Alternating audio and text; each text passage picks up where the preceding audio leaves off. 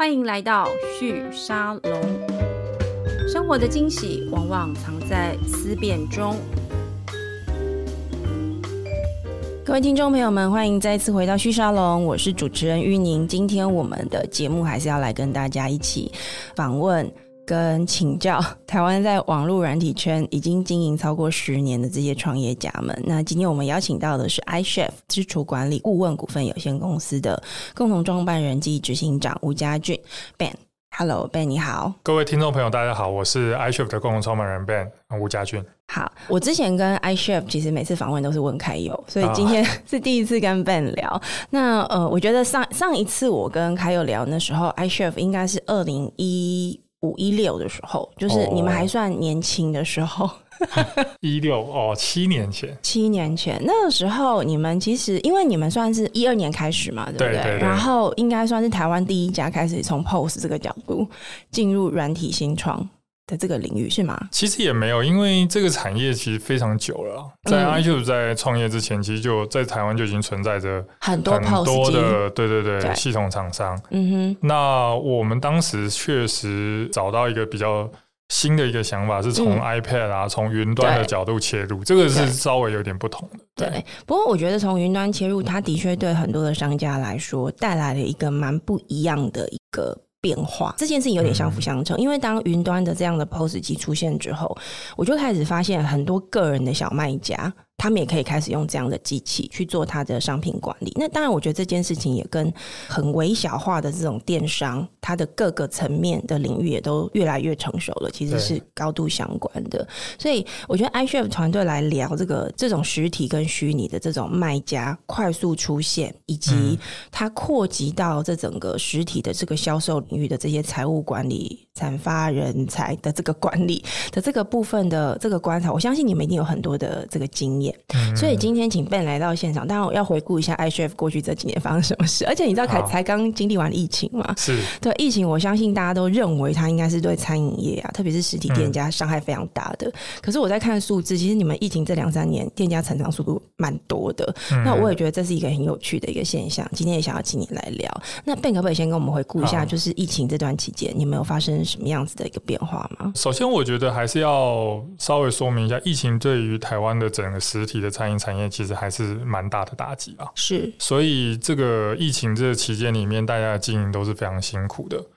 那只是一个比较大的转换，是说它刚好延续着疫情以前，我们必须要稍微把时间再回推一点。是，其实从 iCHEF 创业以来之后，我们看到的是一个这样讲，移动互联网是中国用词，但是就基本上是行动网络的一个普及。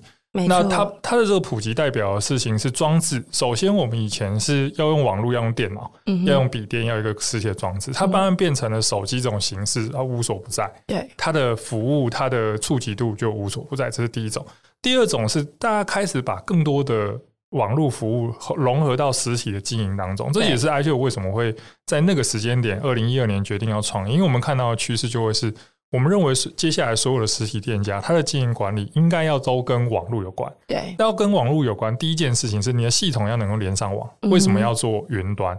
所以当时在 iCHEF 在设定的时候，其实我们的系统背后的这些资料是没有办法存在本机的。当然，因为 iPad 本身容量就不够了，所以它一定是要存在云上。那存在云上才有办法开启下一个互动，就是跟很多的。网络服务去做串联，包含比如说像订餐啊、定位啊，然后会员管理，所以这个其实在疫情之前就已经开始了。所以我们其实从大概一七一八年开始做 CRM 会员管理，是，然后一九年开始已经本来就在思考要做线上的接单啊、点餐啊，嗯，现在这些功能，只是刚好到疫情的时候，整个全世界的产业。经历过一个大家可能没想过，但当然以历史的角度来看，确实台湾人类历史有很多这种疫情期间。对，没错。当遇到疫情期间，就是所有经济活动都停止嘛。对。那这一次疫情期间最大的差别是，人类开始有了另外一种讯息沟通的方式，叫做网络。嗯哼。所以它的实体活动被暂停的过程当中，他发现另外一个方式去活动，全部都往网络的这个虚拟领域移动。对对对。所以我们看到的这个疫情的状态里面，就是哦，让大家真的。可能过去几十年都没想过，说我的店被迫要停下来。嗯，明明不是什么财务的原因，对，就是因为政府一声令下，大家就得哦都足不出户。是，那这是第一种。那当然，第二种大家就发现说，哦，原来其实我如果可以接得到讯息，可以通，我接得到订单，我可以透过当然现在 Uber Eats、Foodpanda 这种外送平台，或者是我自己去外送，我知道你在哪，我也知道你愿意买这个东西，所以我把我的商品、嗯、产品。递送给你，我就可以完成交易，嗯、我就可以继续在这一段时间撑过去。所以我必须要讲的事情是说，对实体的这个餐饮产业来讲，确实是还是很大的打击，因为我们可以看整个营业额大概就是衰退了六成，没错，是。那这个对很多的公司经营来说是结构性的破坏。对。可是同一时间，我们也看到了整个数位应用的兴起，很多人马上就。导入了新的科技，然后让他开始有一个新的生意的来源，马上去做一个转型。这个是这次疫情我们看到的一个现象。我觉得有一个蛮关键的，其实消费者在疫情期间，他被迫。他也要转到虚拟的这个领域去，所以我自己观察到，像比如说我我自己在疫情期间，当然是被关在家里嘛，但还是要吃东西，然后也没有那么多的时间要去去买菜干嘛的，然后老老师说有段时间还还真买不到。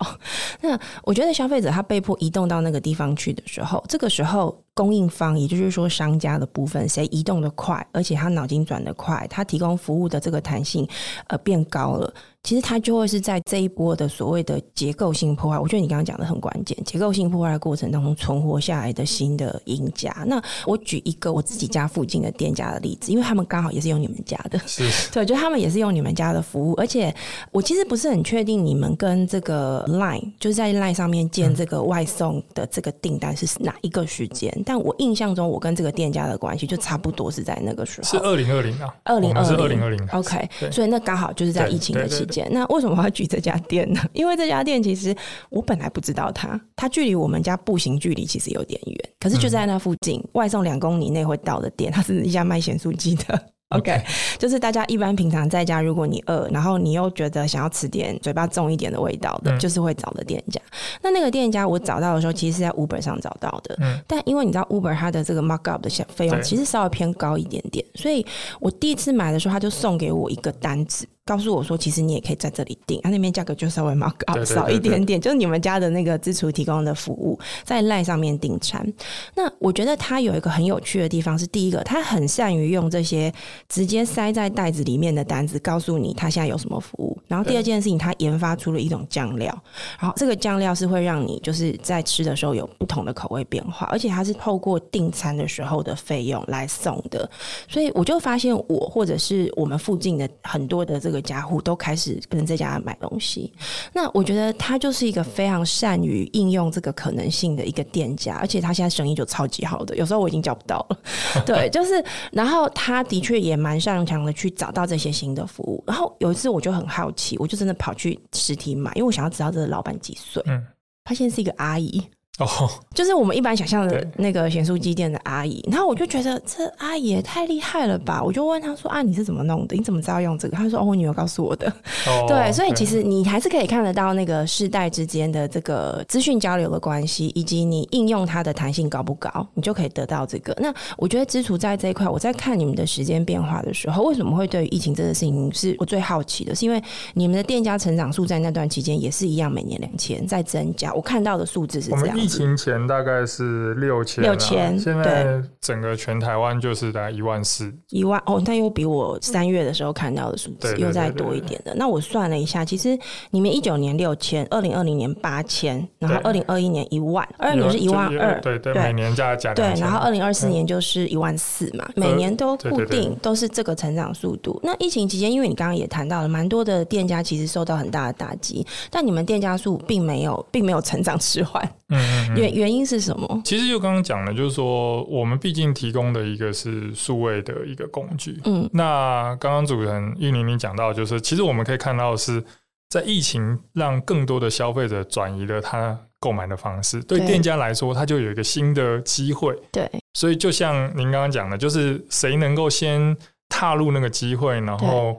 去掌握那个机会的店家，就有可能在疫情里面获得比较好的竞争优势。嗯哼，那对 iCHEF 来讲，其实我们就是在这一波疫情里面，我们扮演一个系统的提供者、资讯工具的提供者。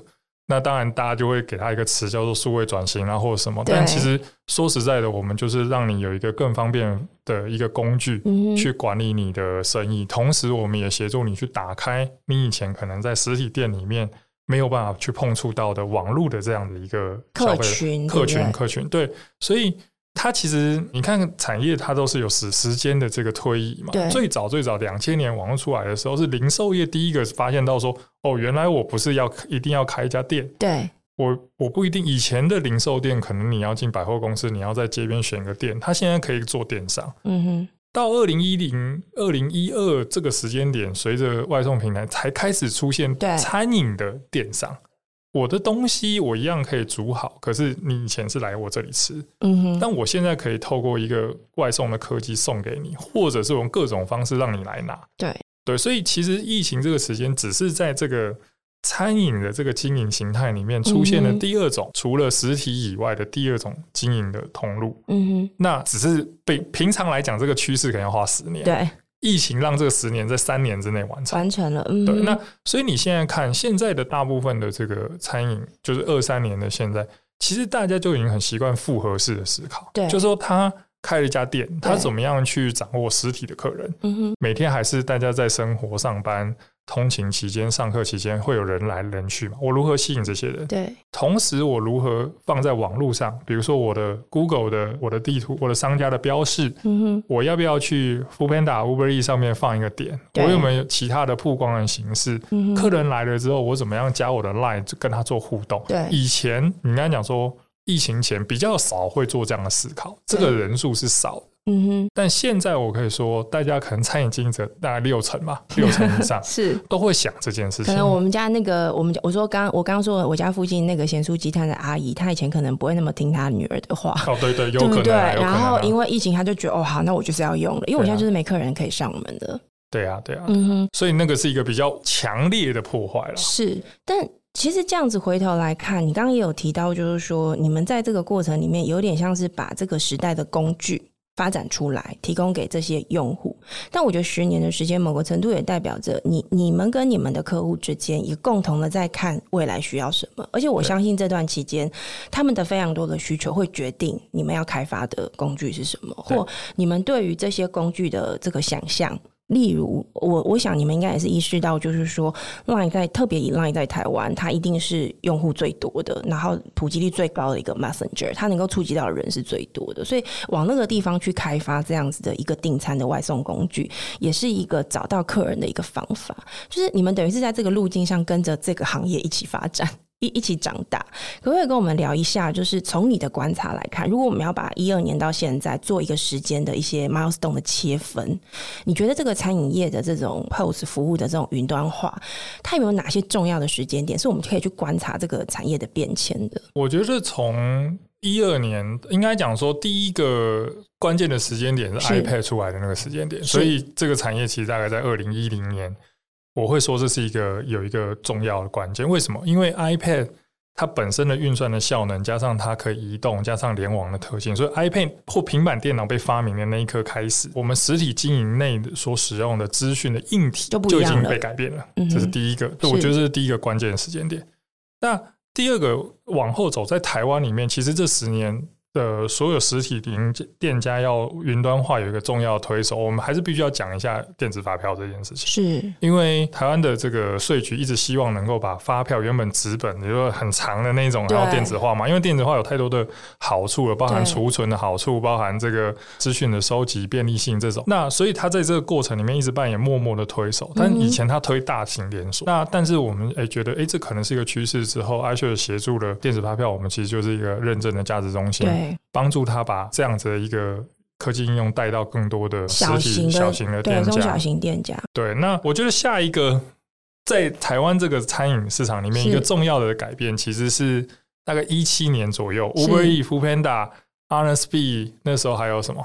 那个外送大战，拉拉木坊一很多十几家，那时候外送大战的时候，对。那外送大战的时候，因为其实它就是一个新的，他们看准了一个新的需求。那背后当然就是消费者的人性嘛，人大家还是如果我有办法用很便宜的成本找找别人帮我拿东西，对，的话，我可能会用。所以这个行为其实老早就有。以前我们办公室订便当，你订五十份，便当店老板一定会送给你，没错，他就是会外送给你。对，那你要订他订两个，他不会送，没错。可是其实 Uber Eats 要解决这个问题，你订一个，他还送给你。嗯哼，对。所以那时候一七年的时候，随着这些外送平台科技在开始进行行销补贴，让更多人知道说，哎、欸，这个其实是可以这样运作的，因为它背后有资讯去媒合。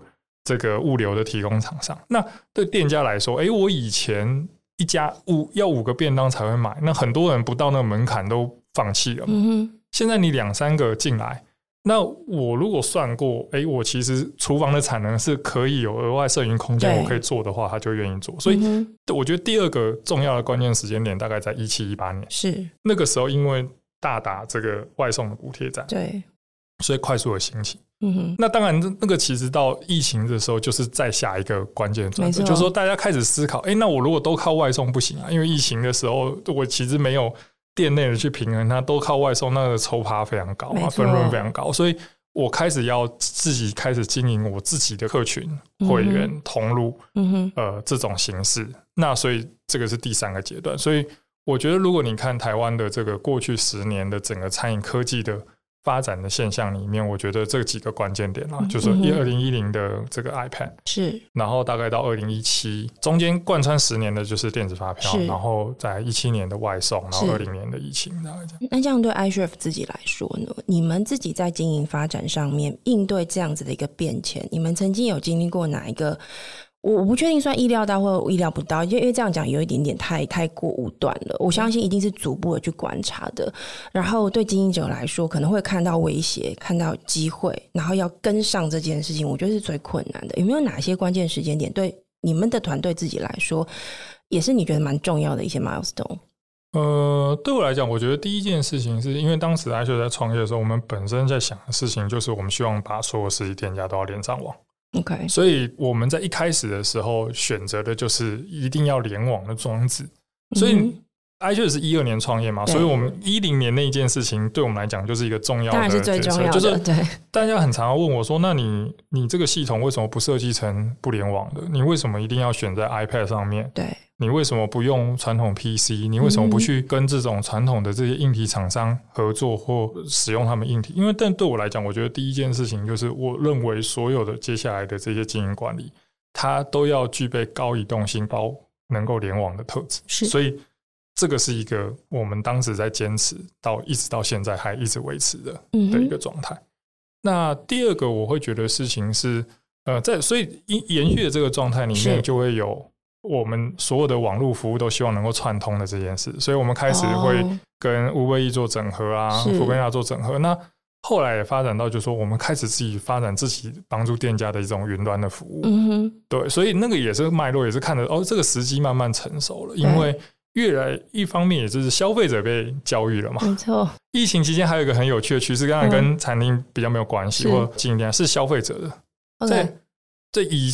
二零年以前，大家看到 QR code，你那个扫的动机很低。其实你仔细想，当当时要推，我们那时候要推行动支付嘛，嗯、然后你说秀出一个 QR code，对，给便利超商店员扫，或者你要去扫它，这件事情都有点怪。我们不像卡卡的。那时候，当然你会常常记得的事情是，我们很多人去大陆出差，就去中国，你会看到中国有那个互联网支付啊，微信好像跟你讲说好方便，可是我们平时说扫 QR code 哪里方便？对，那为什么开那个？我付现金，我悠游卡不是很好吗？而且有一段时间，我还记得台湾，我自己也在媒体业嘛，就是我还记得，就有一段时间，媒体业都会说中国大陆的支付真的超级进步啊，台湾很落后这样子。然后大家都会说没有，那其实只是消费习惯不同，消费习惯不同。然后疫情这三年被教育的是，大家消费者看到 QR code 就会扫了，没错，因为那个因为那个叫什么那个什么码，反正 anyway，大家现在。大家都自然而然就会去扫，像比如说，我现在如果搭那个计程车线上叫车的，然后如果上计程车，我发现哎，他好像某某一家有那个 QR code，就先去扫一下，看一下我们优惠。如果有优惠，我就会问一下计程车司机说，哎，那我可不可以等一下用这个来扫？然后计程车司机都会说好。我觉得这也是疫情期间发生，以前计程车司机对这个事情的接受度很低，很低嘛，对，对。但现在他们也全部都追求这件事情了，因为他们发现客人很多。所以这个东西其实除了台湾以外，所有有在全世界，我们看到，因为 iCHECK 其实有在香港市场，也在新加坡市场。我们发现，只要是用那种 QR Code solution 来做当时做疫情追踪的，你后面之后它的那个不管是内用扫码点餐啊，习惯都养成了，对，全部都已经被完整的教育，因为大家你。以前你不会扫，你哪都不能去嘛，没错，你会直接被挡在门口来，我要看一下看一下。对，现在全会了，所以我觉得这也是一个有趣的科技转变。这个让我们 QR Code 代表的事情是，我可以把很多更多实体的讯息带到。网络上面去，因为你消费者会做这个动作之后，他就开启了一扇门。你想象的事情是，网络上的空间就是一个在空中的一个另外一个地方。没错，你以前不知道门进去，QR code 是那个门。嗯哼，那以前呢，我告诉你的这个门，你也不会去，你也不会看。即便那个我很多的时候，我们广告讯息都会告诉你说，你扫了之后，后面有一个更多的互动啊，更多的优惠，更多新天地。是，不去看就不去看。是，但现在的状态就会是。哎、欸，我看到这个东西，哎、欸，我已经不那么陌生了。嗯哼，如果我对于这个后面的这个讯息有更强的触动的话，我就会扫了。对对，所以这个大幅增加了更多消费者去透过这个虚拟，就是说网络上拿到资讯的一个可能性。嗯哼，对，那这个当然就会带动，我觉得这个是影响很长远的，这个至少带动这个产业可能接下来十年，比如说更多的虚实整合对的情况发生，因为。越来越多的人知道，原来我透过这个行为，我可以拿到更多对我有利益相关的讯息，而且他会去探寻看看，就像我会习惯去扫扫看看有什么东西。那这个对 iCHEF 这样子的服务的，让所有的店家上网 连上网路这样子，然后硬体是可以移动的这件事情，这样为核心的一家公司来说，你觉得你们所面对的市场的变化或机会会有哪些重大的？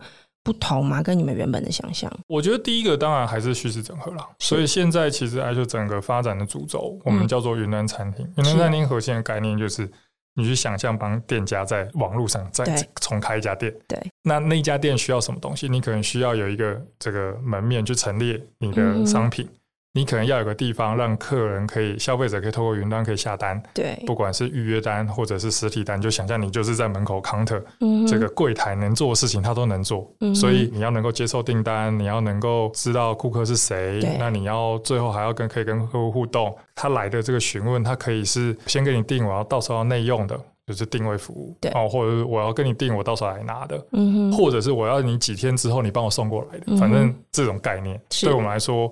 这种就是 iCHECK 接下来，或者是我们很长一段时间里面要持续发展的。这样子在不同的市场，因为你们现在其实除了台湾市场，也开始往海外市场，而且经营的很不错。嗯，在不同的市场经营，你刚刚讲这样的趋势会有不一样，然后没有没有都一样都一样。所以其实整个趋势很明显，在疫情之后就一致化。因为应该是这样说，就是对实体经营是就。非零售了，因为零售本身，因为电商很早，你说进一个，你进一个网站，这个这不是十二零二零年的概念吗？呃，这是不是两千年的概念？不是二零二零的概念。只是对于很多以前是从事实体服务的人，嗯，就餐厅就是一类，因为你你不来现场，我以前没办法拿东西给你的。对。那当然，现在 iCHECK 其实也有另外一个产品线是针对美业。就是美容美发沙龙这种，你以前不到现场，你没办法剪头发吗？设计师没办法到你家吗？对，美美睫师、美甲师、这个美体师，你一定要现场服务你吗？对。那以前的这种产业是很少碰触网络的，因为它实际上服务的本质是你必须要到现场。对。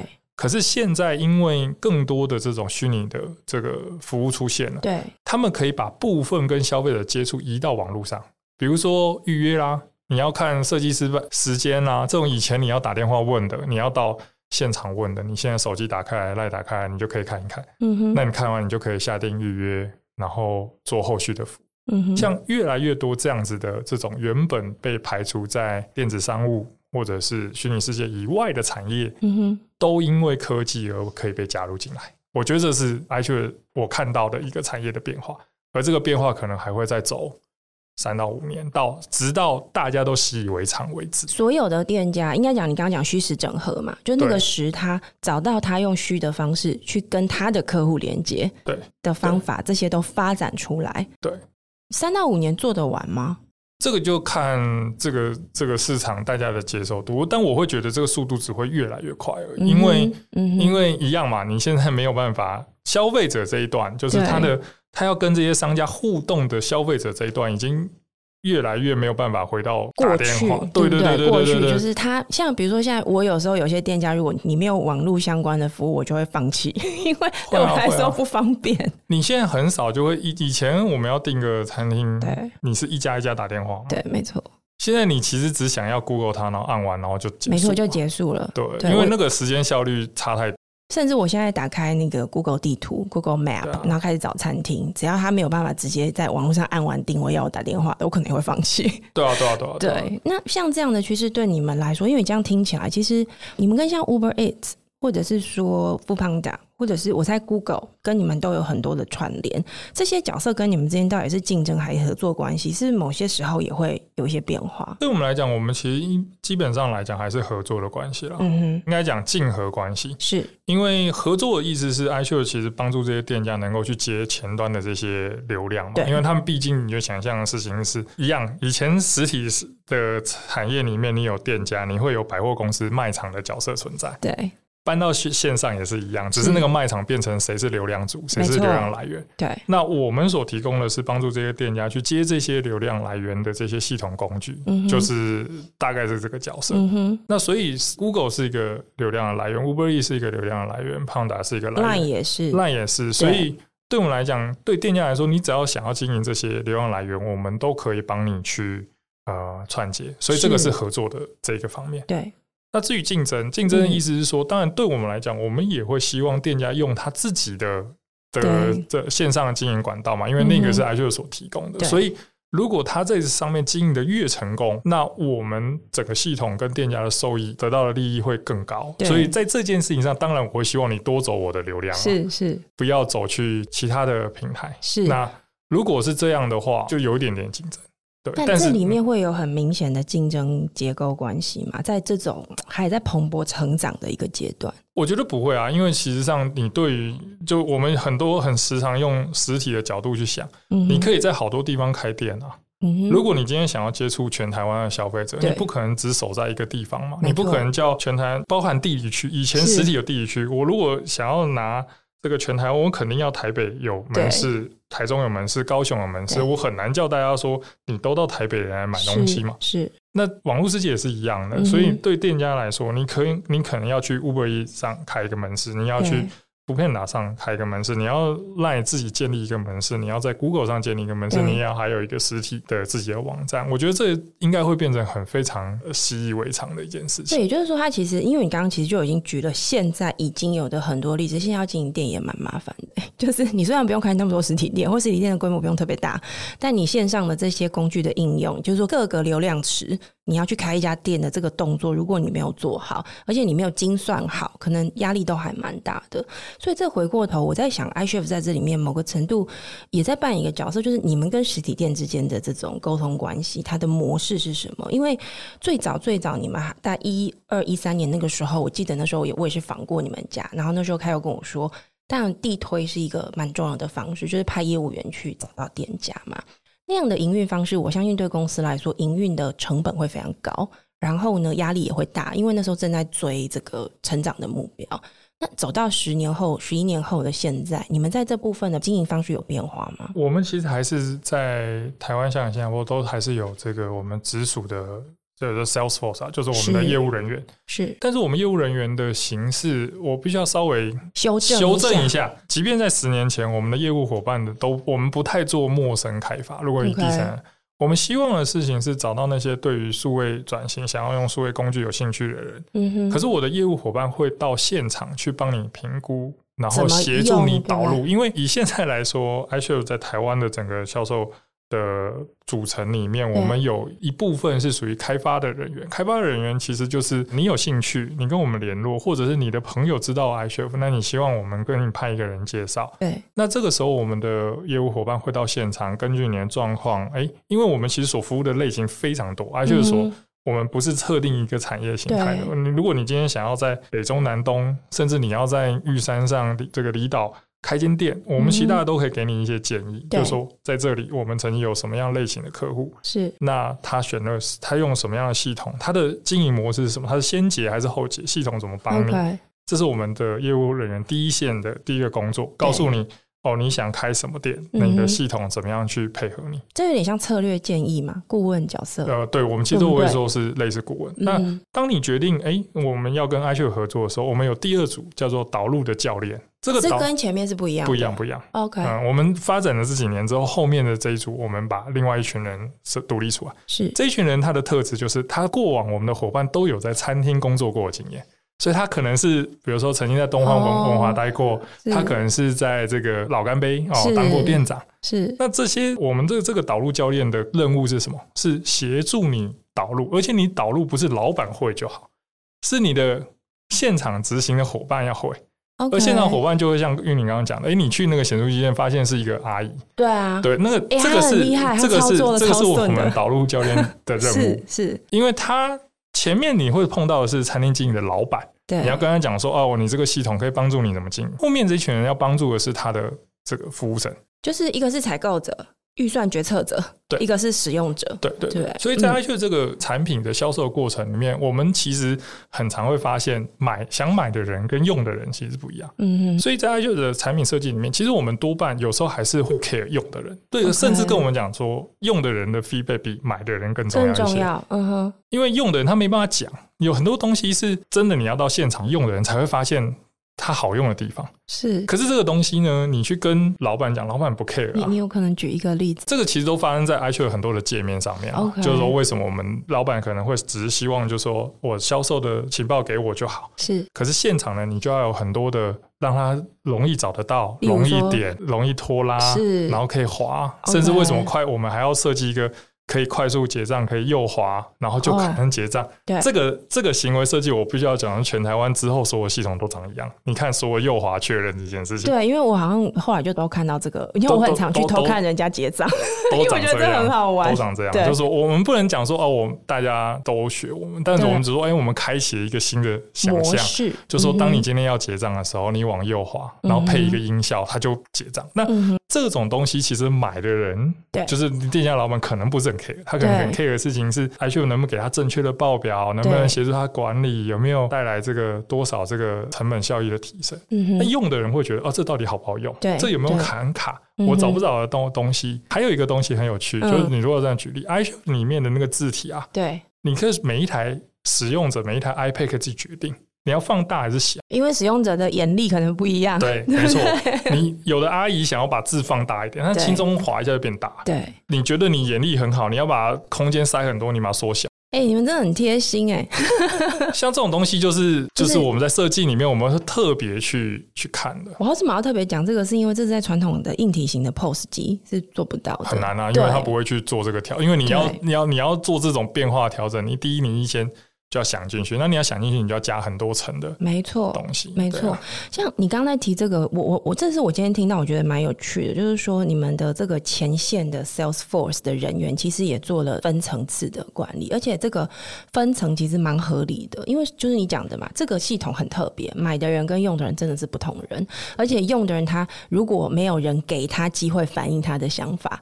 不太有人会去关心他，因为他就是在现场忙得快疯掉，他也不太可能去跟那个提供服务的人说：“哎、欸，我觉得你真的很烂，对不对？”对，所以就变成是你们的要有人能够跟他们沟通。所以这反映到整个组织在设计的时候，我们的产品团队、我们的 PM 跟 Designer 一定要做一件事情，就是他每次要做任何新功能或修正的时候，都要到现场去，甚至是有那种当一日店员或一日店长.这是我要求的，就是说。你如果不去现场，因为你听大部分收集管道就一样，大部分收集管道我们会从我们的客服，我们会从我们业务收集到老板的声音。对，老板会希望你做这些东西。对对对。可是你真的要做的时候，东西是谁在用？就回到我刚刚的逻辑嘛。所以你你确实有这个需求，你为这个需求要做成产品的样貌，它到底要长怎么样？这个图。图是要在左边还是在右边？它的、嗯、它的操作的流程，第一页、第二页、第三页应该要是怎么样？你需要到现场去看，你要当那个人，你要当操作的人。嗯、所以以前是 iCHEF 的 iPad 是服务生运作嘛？对。现在我们有那个点餐的网页是消费者要运作，所以我很常常讲，当我们今天要接到消费者，你就要自己用啊，你用完才会知道好用不好用。它包含整个设计流畅度、系统的反应的效能。对。对，因为有时候我常常在刚开始大家要走线上的时候，如果你去到一家店，你希望用这个数位工具点餐，可是你那个网页扫下去超久才出来，超没耐心。然后 这件事情对我来讲重要的事情是什么？是这个其实系统厂商的责任嘛，对不对？对。可是消费者会认为这是你店家做不好。做系统，我常常讲的事情是，当我们进到云端提供服务的时候，系统厂商的好坏跟店家的品牌其实连接在一起了。你们要为店家的品牌负责任，对不对？对，以前的事情是就就一样嘛，就是现在的以前零售在电商的事情，你在电商的自建的官网好不好，决定了这个品牌大家对你品牌的印象。对，可是。真的是那个品牌公司做官网的吗？不是啊，是啊，它可能是一个外包工作室，或者是呃各种系统提供商做的嘛。嗯哼，所以这个是外包工作室。假设它的 quality 不好，对，消费者不会知道是这个外包工作室不好，没错，是这个品牌你的官网怎么设计这么烂？嗯哼。同样的，我们现在在提供给店家的云端餐厅或者各种内用周边扫码点餐，也是一样的概念，是。就是消费者扫下去之后，如果你的系统是不 make sense，就是不好用，包含它流程 UI 设计也不好，系统反应的不好，大家不会想的事情是，大家不会写信去给 iChef 说，哎、欸，你们做的不够好，对，他会直接跟他，他就直接上那个 Google 评论，你们这个点餐网不好用，嗯、所以我不能说 iChef 在这件事上已经做到满分，对，但我只能会提醒我们的同仁说。你要想的事情，当我们今天跨出这一步，是我们的系统不再只是给服务生用了，而是当他我们帮他开始接触到消费者的时候，其实我们更要关注店家在消费者面前的利益。我觉得你讲这个还蛮关键，也是刚好顺应我接下来想要问你、跟你聊的东西，就是你刚刚在讲这件事情。其实 iChef 它本质上是一个科技公司，一个软体公司，可是你们必须跟你们必须非常接地气。你的营运性成效才会是好的。那这个事情，如果回到一七年那个时候，徐董事长他离开，当时有一些争论嘛。那我有稍微去看了一下当时的媒体报道，比如数位时代当时有稍微讲了一下，就是他们的观察是说，似乎徐董那个时候离开的时候，对于营运的效率跟成效，他感到担忧，他会觉得一直扩店，一直扩店，一直成长，但是你。拿到的旧客户你都没有好好服务他，可是刚刚被你在讲的，其实 Excel 刚好就是你最你心中最关注的是这些客户的服务。那如果我们从这个角度来看经营管理这件事情，在网络这个行业，网络的这种服务行业，特别是以云端为主的。它它的确有个快速扩张的这样子一个想象，因为它的产业属性就是这个特质。然后投资人他对你的期待就是你必须要快速扩张，因为你不是大量投资硬体，你也不是生产很多硬体，是你的软体开发完之后，只要使用者他愿意进来，你的市场就扩张了，那你的毛利、你的利润才有办法增加。这是从经营的角度、财务的角度看。但是回过头，当你要服务的客户非常多，而且是跨国，又是这么多的小微型的消费者型或小型的店。家，你在营运的这个软体的服务的品质上跟稳定度，其实也要够高。这一段我觉得是大概十年前左右，我们那个时候台湾很。很强力的在诉求，就是说我们要鼓励这个网络创新创业，因为它可以快速扩张。它里面有一段，其实，在那个时候很少被讨论，因为我觉得那时候成熟的公司没有那么多，面对这个问题的经验的团队也没有这么多。可是，我觉得你刚刚在讲的，好像刚好就是这件事。所以，如果我们从这个角度来看，你觉得这十年在这一段上面，你自己有经过什么样的思考上的转换吗？首先，我觉得还是一样啊，就是一七年的我们比较不成熟。嗯、那我觉得在包含在能力上，我们其实也没有办法很好去解释我们当时所看到 SaaS，尤其是 Software Service 的这件事情，嗯、因为那个时候的全世界其实可能也搞不太懂 SaaS 是什么。没错。那但是呢，其实你现在二零二三年要做 SaaS 呢，我非常推荐大家直接去找美国现在 SaaS 的，包括 Matrix System 的二点零、一点零、二点零、三点。因为随着两千年、二零二零以后，对，有美国有一大堆的 SaaS 公司上市，对，所以他们在上市要 IPO 的时候，就得对全世界股民去说明 SaaS model 到底在干嘛。对，好，所以呢，现在我不要讲，现在你想做 SaaS 都已经有教科书了，对，你你 Google 找就好了。就是他刚刚讲的那几个概念，就是你的 conversion rate，你的客户取得的效率，你的客户转换在 funnel sales funnel 里面的效率。然后你的客户进来之后，他给你的 lifetime value 是，那他的 lifetime value 又取决于你客户的留存率，嗯、你到底用了这个东西，它留存多久？对，这其实都是数学都可以算。对，对当时在一七年的我们比较第一能力也不是很好，也不是很够。我们看这个商业模式只有一些概念，是我认为在客户现在的留存状况下，客户取得的效率状况下是有空间的，应该要持续投资，因为。SaaS 是一个堆叠的行业特性嘛，就是说其他的网络可能不一定，但是 SaaS 绝对要堆叠，因为你你随着你的持续订阅数一直在增加，然后你的留存率保持着一定的数值的时候，你会后面会累积很多的只有现金流，可以让你来做 R&D。嗯哼，所以当时的我们，我们只能是用这样的方式去沟通，所以确实没有得到很好的效果。这个是我们必须要深自检讨。啊！我那个时候对于这个模式的理解其实不够，我没有办法很清楚的去说明在财务的模式。但你们是相信？对，当时我们比较像是说。我相信这个这个 software service 的未来，就是 SaaS 这个 model 一定会长出。因为那时候我们很常用 Salesforce 去举举例，因为全世界没有几间公司可以举例。Salesforce 每年的季报，如果大家去看投资，他对投资人报，哇，那真的是 SaaS 教科书。是，就是它里面每一个每一个 KPI 为什么这样设？它现在这个财务观测的比例会是什么？它接下来发展，早期有 Salesforce 给我们当参考，但这也只有一间嘛。那这又是一个美国的公司。所以在台湾根本没有办法去，所以当时比较辛苦。嗯哼。但以现在来说，我其实回过来反过来，在你说这十年变化，现在这些数值跟这些的管理，在 iShares 就变得非常习以为常的事情。比如说，就我只要我们在二一年策略投资的一个。团队是，就是后来做美业嘛。那美业这个团队等于是他把当时的有餐饮的技术跟知识，但是我们把产品全部打掉，重来一遍。嗯哼，打品材料重来，我就跟开玩笑跟那个团队负责人讲说：“哎、欸，我们等于在重新在 SaaS 重新创业一遍。”可是这一次重新创业的时候，我就已经知道我要看什么。你的你的决策状态会完全不同，完全不一样。一开始我就说，我们一开始就是看 conversion rate，然后看 retention rate，是。然后这两个词你到了，你就可以知道你到底有没有 product market fit。所以很清楚啊，然后就是跟着那个数字一直往前看，然后这个数值来决定你是不是要继续投资。你现在你现在这个时间点是要做产品、做市场扩张，然后你想要做客户服务，都是看那个几个值的决定。也就是说，到底市场扩张要先，还是落地的投资也要够多？它不是一个感觉，对，它是一个可以透过营运的严谨的追踪计算。而得到的一个决策反应，没错。现在所有的那些东西都是可以直接拉出来。就是我觉得，以我个人在二零二三年跟二零一七年，嗯、我觉得一个我自己最大的在管理上的成长，是就是我现在当时一七年我，我我只有一个像愿景的东西，我认为这个东西趋势是对的。对然后国外也是这样做，它是软体的公司前进的未来，但是我没有办法用财务的数据算给。我当时的投资人看，嗯哼，可是现在不是了，现在 现在 iShares 开董事会，就是所有那些东西拿出来，看，然后我现在证明我在 iShares 的这个客户取得效率、lifetime value 对 CAC 的比值，全部都在世界，我们对标的都是美国世界一流的 SaaS 公司，嗯哼，我跟他们的比，我现在是哪边好哪边不好，对，就是这个比值马上就很清楚，所以我们很很。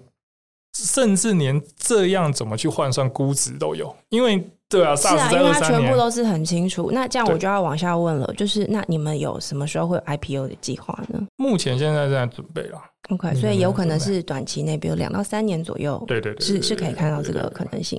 那最后一个问题想要请教，你觉得作为一个网络公司的新创经营者，可是你又不是只是要做 money game，其实有些有些人的确是用 money game 的方式在想象这个事情。我觉得你们已经很明确，不是这样，你就是在做一个产品嘛。你觉得这样的一个经营者，这十年来的经验，你觉得能够让你持续经营并且持续精进的那个最重要的元素是什么？是共同的伙伴关系？是？某一种持续学习的一个习惯，还是什么？还是这些都有？有没有一个核心的可以跟我们分享的？我觉得这些都有诶、欸，但其中有一个我觉得必须要讲的事情是，另外两位高中同学，就是我共同创办人 Ken 跟 Spencer，其实都有一个，我们希望在台湾，我们可以看到下一个这个产业或下一个典范会长什么样子。比如说，我们就一直希望在台湾能够长出一个好的软体公司。是，所以什么叫好的软体公司？那它可能真的必须要。洞察这个市场的需求，嗯哼，但要能够用软体工程的方法去解决事情，而不是接案卖时间的方法去解决事情。是，所以他需要重视，比如说技术的投资。他必须要去有很好的转化产品的能力，嗯哼，那甚至他要能够突破科技的，比如说我们其实也在公司内也会一直很观察最新的一些趋势。对，当然我的 co-founder Spencer 是很早前就告诉我 AI 是，那我们也一直关注 AI，在公司内也有一些 AI 的 project。我们以前也关注各种不同的当时所出现的，甚至区块链，我们也曾也做一些研究，研究不一定产品化，嗯、但是我们一定会去了解。对，那所以这些对于最新的这些软体技术的持续的关注，那我觉得是一个必要的。但是它背后就是因为我们希望能够在台湾就有一个很好长出一个很好的软体服务的公司。嗯，那对 Ken 来讲，他也希望能够长出一个好的品牌嘛。所以玉宁也认识他。他对于什么叫做叫做品牌这件事情是很有他的执念的，而且他很坚持。对，比如说他要有温度啊，要有意义啊，对对对，要有一些该有的样子。对对对，那对我来讲，我觉得我希望能够做一个，因为 iCHEF 当时创业的一个动机，就是因为。我觉得我们三个人当时的二十几岁的年纪，如果想要有一个舞台的话，我们都要离开台湾这个土地。没错，你想二零一二，这我有听 Ken 讲过。对，就是那个、嗯、那个感觉，对我们来讲，我觉得如果到现在可能也都是，我们有很多优秀的工程师，还要拿到很好的 package。当然现在可以远端了，所以他人在台湾，但为国外的公司工作。但以前疫情之前，就是你得去美国、英国。新加坡甚至中国大陆，嗯哼，那我就觉得，如果人都走了，那你这个留下来的人，啊、你这个产业怎么办呢？嗯、那我们总不能都捡人家剩嘛。其实我们的董事之一 Jamie 常常讲，有时候被数位殖民，你都不知道。对，没错。对啊，我们其实就是其实已经有一点了。所以我们现在打开来，哪一个 App 是台湾做的？对啊，Line 是韩国跟日本做的，Facebook 是美国做的，Google，那你都不会想这件事情很奇怪吗？嗯哼，嗯哼，对，那我只会觉得说，至少我希望在台湾这个土地上有一个，就我们尽一份努力，会不会成功不知道，但也有很多人帮助我们，是，但是我们能够打造一个下一个 generation 想要去的软体公司，是，所以这个其实还在 push 我们。往前往前，所以当要这个往前的时候，我们现在其实就像嗯，因为刚刚讲，我们正在 IPO 的路程嘛，就很多东西其实适法性还是要符合啊。对啊，所以就是那因为为什么要这样做？是因为我们就想成为那个你真的要能够。Listing 就在股票上，那你肯定也是全台湾有几百万家公司前面的万分之一。而且我想对你们三个来说，准备要 IPO 也是一个新的学习旅旅程，呃、对不对？那是又是另外一个状态的一种经营管理的 know-how 必须累积。好，今天非常谢谢 Ben 很精彩的跟我们分享 i s h e f 这。十年的路径哦，虽然我之前没有真的访过 Ben，我大部分都是 Ken 跟 Ken 聊，但是我刚刚在听你聊的时候，我觉得我好像看到 Ken，但是当然你们两个是不同的人，只是我觉得你们两个在聊自己的公司跟自己想要做的事情，跟 iCHEF 的愿景的时候，我可以看得到那个背后的相信，跟我必须说是固执，就是挺固执的，而且那个固执是一种我不会用不容侵犯来描述，比较像是你们会愿意守在那里，就算有人不相信，你们还是会觉得那是你们的事情，我觉得那个特质可能是我在你跟他身上都有看到的。那也许这就是让你们能够十年、十一年了，还是累积在这里。而且，其实我感觉步伐是越踩越稳。也准备要 IPO，我会很希望就是接下来可能很快可以听到你们的好消息。是是是，是。那我们也可以让在这个过程里面看到台湾的网络新创软体公司真的为台湾带来一个产业上面的一个创新的一个很好的一个典范的案例。那也可以带动更多的人能够加入或留在台湾这个土地上面共同生活。好，谢谢 Ben，谢谢大家的收听哦。那如果你喜欢我们的内容，可以在 Apple Podcast 上面给我们五星评价，还有在各大平台上按下追踪，也欢迎在 Instagram 上。上面搜寻 Sunrise Medium Podcast，追踪更多我们关于节目更新的消息。我们下一集再见喽！我是玉宁，拜拜，拜拜。